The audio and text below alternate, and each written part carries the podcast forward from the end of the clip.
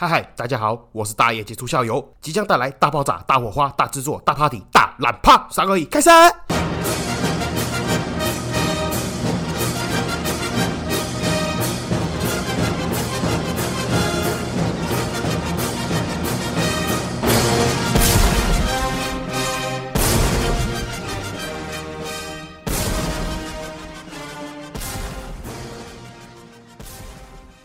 嗨嗨，这里是社会观察日记，我是大一技术校友，欢迎回来。好，这几天有点偷懒，没有录音，因为就是前几集有提到嘛，就感冒，然后人有点不舒服，再加上我今天对，就是今天跑去打疫苗，而且是第一剂。好，我承认我就烂，我就防疫破口，紧拍谁？我打第一剂疫苗，所以有点紧张了，所以我就想说，那就这几天先养好身体为主，所以就没有录音了。因为其实我自己录音的时间都是大概在我晚上十一点到家之后开始录，开干，一直弄弄到凌晨，干真很可怜，因为。我时间真的很少，然后平常又比较忙，所以真的剩下可以唯一可以去录音的就剩这些时间了。他想说，干已经感冒了，然后又要打疫苗，好像很累，那就不要熬夜了。就这几天比较早点睡，所以才会拖了一阵子没有更新呢。那今天打完疫苗，目前人状况，因为早上打的嘛，现在已经也是差不多过了十二个小时了，状况还现在还 OK 啦，就是有点软软烂烂的，然后有点酸痛了，有点无力，觉得就是整个人懒懒的、烂烂的这样子。那希望接下来都没什么事情了哦，人。还活着这样子啊，不要什么后遗症，大概是这个样子了。其实我之前没有打疫苗，也不是说什么有有人说有一派那个什么阴谋论啊，觉得那个哦，那个疫苗没有打进你的身体里面。其实这一切嘞，全部都是政府的阴谋。政府嘞跟那些光明会啊，哇，联合起来，世界大富豪没有，他们打那个疫苗到你的身体里面，就会控制你的心智，控制你的大脑，然后你就会听他们的话啊，还是说要购买他们指定的商品啊，然后把穷人的财富啊累积到他们那些有钱人身上。没有，没有这种事情，干的是电影。看太多了。其实我自己是一个蛮喜欢胡思乱想的。我自己以前真的很常会幻想说，我们是不是就是人啊？只是活在那个电脑的里面的一串数据啊？还是我们只是那个这个很多电影都有演过类似的题材啊？什么缸中大脑啊？就是我只是一颗大脑，然后活在那个实验室的缸中，然后接了很多电线啊啊！所有的五官啊、感官啊，所有的我看到的、摸到的、听到的、知道的，都是电流刺激我大脑造成的假象之类的。还是其实我们只是一个，也是那个实验缸，你知道吗？啊我们是那个外星人研究室里面的那个观察对象，这样我都会幻想过这些奇奇怪怪的东西。但是疫苗这个，我觉得就没什么好那个的啊。我就说句难听一点的了，好吧？今天假设全部都是阴谋了，真的就是政府要控制你的手段，还是这些世界大财阀要控制你的手段啊？你能避免吗？啊，没办法，那就这个样子啊啊！确实就是有些人病死嘛。那所以我不是因为这个阴谋论没有去打了，我单纯只是因为靠腰，你知道我人胖，然后马生活习惯又差，又又抽烟，然后又熬夜的，想说哦干妈的那个打疫苗下去。不知道我自己身体会不会反噬，然后就妈死翘翘之类的，所以就拖那么久啊。最后也是选了一个大家都说副作用比较低的 BNT，干我就胆小鬼怎么样？大概是这个样子了。那今天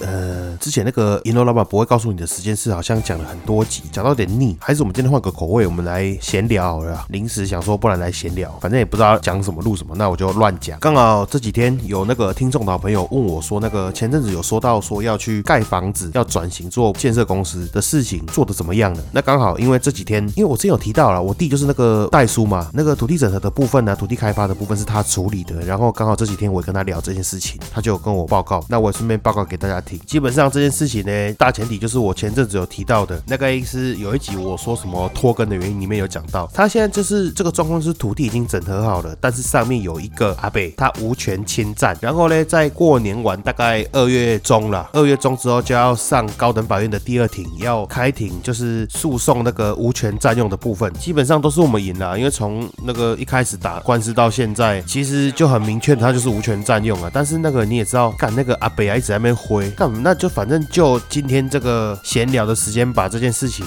分享给大家听。基本上他现在这个状况呢，就是假设这块地，诶，家主姓杨，然后这块杨家的土地呢，上面有个角角，角角上面有一个房子，一个不动产侵占。这个不动产呢，其实个老房子，很久很久了，大概三五十年那种旧房子。总而言之呢，就是这个屋主他也姓杨，然后呢，他其实很早以前就已经搬去台北了，现在是个退休的老公务员。然后这个杨老伯伯呢，很坚持说自己也是地下这个杨家家族的其中一员，所以他坚持这块土地他也有份，他要分钱，他站在这块地上面呢是有情有理，他不是无权占用，因为他也是杨家家族之一。但我先不要讲其他的，我先讲他最靠要的地方。最靠要的是他这栋房子无权侵占就算了，三十年呢，他租给人家三十年，租金都有收，地价税都不缴，真的是有够靠腰的。那这也不是最靠腰的地方，最靠腰就是在地方法院的第一审第一庭的时候，我替他们去处理的嘛。他说他们那个第一庭出来，基本上就知道十之八九是赢的，因为对方真的没有证据，然后所有的证据都对他不利。那基本上是我弟他们那边赢是百分之百的嘛。那当下就有跟那个阿北讲说，阿北你不要再玩了，你不要再闹了。那没关系，你那个房子多少钱，我们给你点钱补偿嘛。那阿北不要，坚持不要，还是要告到底。他坚持说他就是那个杨家的一份子。那我弟他们那边的代表也跟那个阿北讲了，好，那就算你真的你。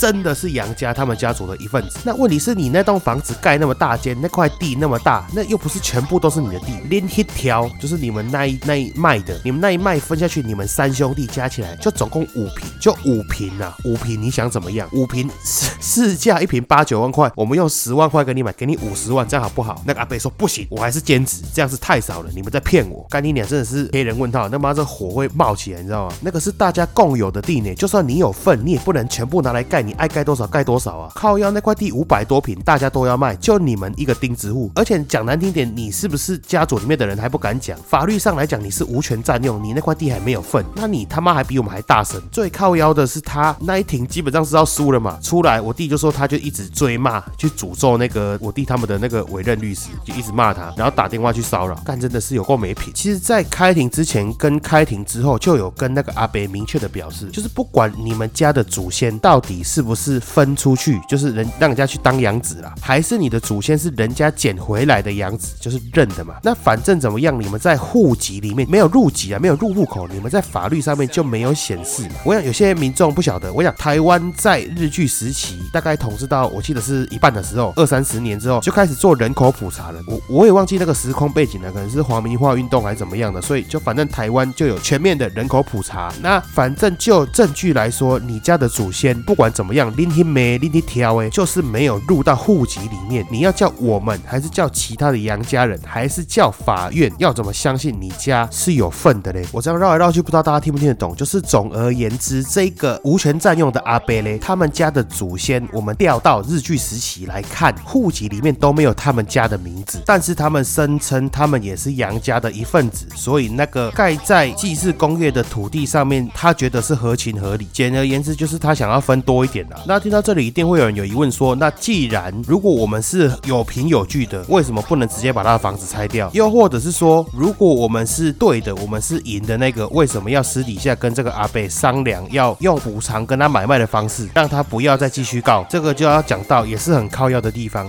就算他的房子是无权侵占的，但是要拆掉他这个房子嘞，只有两个方法，一个就是他自己动手拆，一个就是要法院判拆，我们才可以去拆。但是这种民事诉讼。呢，基本上一走有可能啦，有可能就要走个一两年。那今天幸好是因为这个阿北完全没有证据，然后我们这边 我们这边的证据已经调到了日据时代，还有加上他们杨家人自己有出来讲，我们才可以厘清这件事情的来龙去脉。而且幸好这件折算下来的那个金额不大，没有超过一百六十五万啊，不然这个还可以再上诉到最高法院，搞来搞去不知道要搞多久。那对于我们的角度来讲，一定是尽早完成，因为毕竟不管是我们的。这个业主啦，就是这个技师工业的这块地主杨家的家族，我们要赶快尽早把它全部整合完、处理完之后，跑完流程，他们才有钱可以拿，才可以去分钱。那对于我们来讲，我们也才有那个地可以去动工，可以去盖房子。那就一个老黄颠一直在那边跟你跳，真的是头很痛。然后这里再额外讲一个小知识、小常识，就是地方法院啊，其实啊，不管你是原告还是被告啊，其实你都可以不用请律师自己去讲，但是真的很不建议。我跟你讲，这个阿北就是这个样子。上了法院之后开始乱讲话，然后那个法官其实已经很客气了，但后来也是受不了，开始在瞪斗，你知道吗？那个敲那个锤子，康康康叫他下去这样子。为什么很多人都把那个法院当成是高扎喜的那个升堂这样子，然后进去，然后开始大人，然后就开始哭这样子，赶到这边闹啊！我我弟说他遇过一个最蠢的是他去旁听，然后竟然还有那个被被告啊，直接跟法院呛说：“法官大人，我跟你讲，根据民法第……”然后还没讲完，那个法官就康康康康，然后就问那个说：“啊，先生，请问一下，你觉得你比我还要懂法律？”吗，然后就被请下去，真的会有这种状况啊！所以我跟你讲，你不要 T K。如果真的觉得很麻烦，不知道怎么讲的话，你就请律师。我跟你讲，通常你地方法院第一庭开下去完之后，你没请律师的，那个法院也会直接跟你讲说，问你要不要去请律师。还是他会直接说啊，你如果没有准备这个钱的话，要不要请法服律师？干真的很蠢啊！但高等法院就不行了，高等法院一定要有律师陪同。这个部分就是程序，我刚刚前面讲那个阿北诉讼结束之后输了，然后就一路诅咒我弟，他们配合那个律师，然后一直咒骂他，然后骚扰他，这样就是因为那个阿北自己上法庭自己乱讲话，干真的有够蠢。那绕回去，我刚刚前面说的，为什么我弟会说那个阿北虽然姓杨，也是杨家的，但是跟这个地主、这个技师工业的业主杨家家族是没有关系的嘞？当然，因为以前的人对法律的常识比较薄弱嘛，啊，我生囡那就生囡那，我起囡那的起囡那，你懂吗？我要生小孩就生小孩，养小孩就养小孩，我干嘛一定要去入户口或报户口？这个原因，所以其实是很多人都会忘记把小孩入到自己的户口里面。其实这个最常见的就是高扎喜的，没有？比如说养不起，所以把一个小孩过继给人家，让人家去当养子，或是相反过来，以前的人他有钱有能力，但是他生不出小孩了，或者是他想要再多养几个小孩，所以像族里面的人同性的去领养人家的小孩当养子。那因为这个状况是最常见的嘛，所以我们一开始联想的是这个原因，但后来结果不是，因为后来嘞，真的去实地考察，为什么会说调到日据时代嘞？就是因为根据他们那个杨家的当地耆老，还去问了当地耆老，那个阿北已经九十岁了，跟他确认，就是为了确认他那块土地到底有没有份。因为如果你有份的话，当然不能让你的权益受损嘛，还是要照程序来看你要怎么处理。但是后来就是因为发现去查，原来就是因为那个阿北他的上上代，就是他的阿公阿妈那一代，因为一些金钱纠纷呐、状况啊，然后钱都被骗走走了，所以来到了这个地方投靠他们的亲戚，所以他们与地主那个杨家其实没有最直接的关系的，有亲戚关系也是远亲的。我用第几代第几代这样子比较好理解了哦。假设那个黄颠老黄颠阿北他是第六代的话，他的爸爸当然是第五代嘛，那他的阿公就是第四代。这个第四代呢，在年轻的时候，因为一些原因啊，金钱纠纷，主要是土地纠纷呐，然后钱被骗光了，流离失所，所以来投靠了这个一样跟他是第四代杨家的远亲。那当然，这个第四代呢，跟他的亲戚第四代，他们要追溯到最上游的亲戚，就是第一代的那个阿宙嘛。我用一个代入的那个感觉，让大家了解是大概多远的亲戚啦。那假设今天是你，你的那个阿公阿妈，还是你的外公外婆的兄弟姐妹的孙子，有一天走投无路的跑来你家跟你求救的那个感觉，当初的状况就是这样子，就是这个地主嘞，杨家的第四代，好心的看一样是远亲的这个姓杨的第四代跑来向他求救，所以他们就决定说，那不然我们这个祭祀工业的这块地，大家一起持有的这块地旁边有个小角礁，那里有块空地，你们一家子口就先在那边盖房子，在这边安居乐业，算是无偿的啦，让他们住。所以重点就来了啊，就像我刚刚讲的，你的这个远房的表弟跑来跟你求救，要住你家，那住再久不可能你家变他家，所以我才会说很靠要就是这个样子。我相信啦，以欢点老阿伯那个年纪，他的阿公的事情他不可能完全不知道。那所以现在的状况就是你好心收留你的远房表弟，结果你的远房表弟的孙子还要跟你的孙子一起来抢你家的家产，说他也要分。最过分的是他还把你家的一部分拿去租给别人，收取租金三十年，然后还不缴税，欠税让你的孙子去缴。那你看这样过不过分？那这块地的部分大概就是这个样子了。抱怨结束。其实哦，常常听我弟在讲啊，这些土地哦，包扎喜呆不值钱呐，甚至在中南部一直到几年前、十几年前也不值钱。所以这个亲戚大家都还可以当，那大家也都相处的和乐融融。但是哦，我跟你讲，跟做生意一样，在不值钱、没赚钱的时候，大家都不会吵架。那这个土地涨起来了，价格不得了，每个人分下去都是很多钱的时候，干你就吵翻、闹翻了。这种例子哦，真的是数不胜数了，太多了。我就讲说，像之前有一块也是在南部，也是我弟跟我讲的，那个土地哦，本来一个人分下去几十万，其实很少，没有人愿意去处理。那当这个金额大的时候啊，那个土地上面祭祀工业嘛，它上面当然有个共同祭祀的祖庙之类的东西。哎，真的一个人呢可以分几百万啊。那你也知道现在的年轻人二十二 K，我坦白讲，谁跟你管那个仁义道德？那个祖先是几百年前的祖先呢，搞不好就你都也不知道他是谁，连名字都叫不出来。那相比到现在这么难赚钱的环境，一个年轻人他刚出社会，二十岁拿着二十二 K，看到把这个东西处理掉，他一个人可以分六百万，那他怎么办？我跟你讲，半夜班哦，台风天，堂兄弟几个啾啾哎，拿着大榔头，直接连夜就把庙敲了。那敲掉之后怎么办呢？我跟你讲了，其实族里面的那些老人啊，也很想处理，但是我跟你讲，他们就是会有一种祖错情怀，还是起家错情怀，他们也不敢动啊，因为毕竟有年纪有威望了嘛，你叫他们去做这种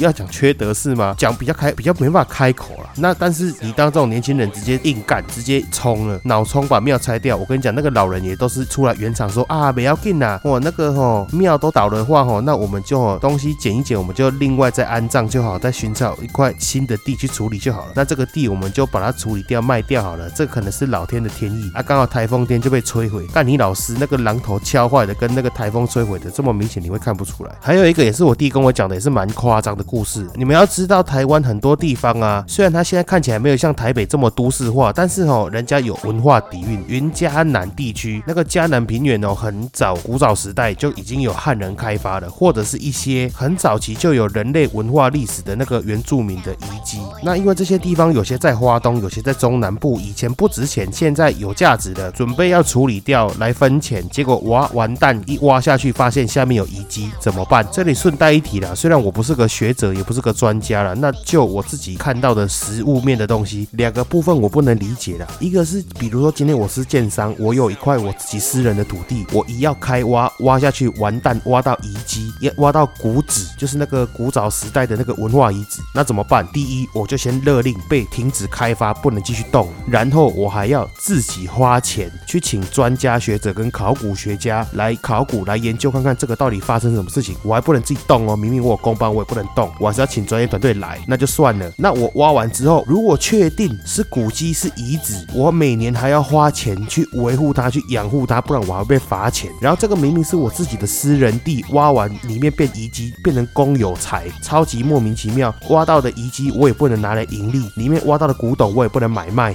那你不是间接的叫民众这些土地开发公司趁机破坏掉吗？啊，不然挖到给水小，你懂吗？一点好事都没有，花钱花一堆。我自己实物上看到的东西的，建商挖到这种遗迹遗址啊，基本上至少拖个两三年、三五年是不能开发，还要花一堆钱。那你就不要说他那个融资买土地，还是那些利息钱要多少，这一案就废掉了。至少砍出去的不能盖的部分就要损失多少？那你相比一些国外欧美好了，不要说开发挖下去那个东西是不是私人财啊，是不是变成自己私有的？那至少也会人家政府补助，还是一些团队进来帮忙啊？那不然你怎么会让人家有意愿去做这种事情？这个是第一点我不能理解的。啊第二点是一般民众有的那种家里面比较旧、比较老，被认列为古迹的那种，我觉得也很莫名其妙。那一个我自己的私人财，我的私有财，我自己，比如说我高扎喜呆，我的祖先留下来的房子，凭什么你一个认列，然后变成古迹之后，一样我就不能动它？它的用途就被限定了，然后我还要每年花钱来养护维修它。如果没有的话，没有维修好，我还要被罚钱。靠腰这个家里面比较穷一点的，直接被认列古迹，不就破产？我都不太懂这个逻辑到底是什么啊？不然好啊，你收回去啊，你高价给我回收啊。如果你认为这个文化遗迹是需要留存、需要保保存的，那它是一个大家的公共财，是一个很值得保存的东西。那你为什么政府不花大钱把它收回去嘞？那我自己的房子还要这样子被你限定用途，你也没有补助，也没有专家学者来帮忙，然后我要把它拆掉盖房子、盖大楼也不行。那不然你要给我一个条件限制，看我怎么活化利用赚钱呢？还是你政府来帮我辅导啊？啊，不然你你这个不是间接建议民众在被古迹认列之前把它放火烧掉吗？所以这才是为什么新闻上面那么多什么家里面要被列为古迹前就自然着火这种情况发生啊？啊，干就是像我讲的一样啊，没有人愿意啊。所以我就觉得这个制度实在是很奇怪。为什么我会补充这么一大段哦？就是我跟你讲，绕回去承接前面的那个我要讲的故事，这个一样是一个在中南部的土地，以前价值不高，后来随着时间在经过嘛，土地价值拉上来之后，家人要去处分，结果这块土地因为祭祀工业嘛，它的作用用途是什么？你知道吗？它就是祖先的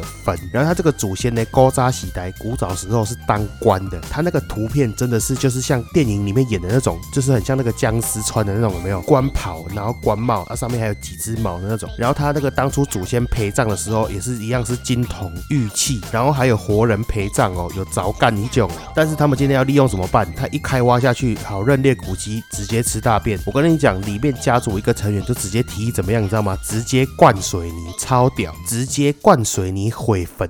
然后提这个议的是谁？你知道吗？是他们家族里面一个尼姑。对你没有听错，尼姑比丘尼超级狠。他就说没关系，如果真的灌水泥，我到时候我再念经超度回向给他，他一样可以在西方极乐世界过得很好。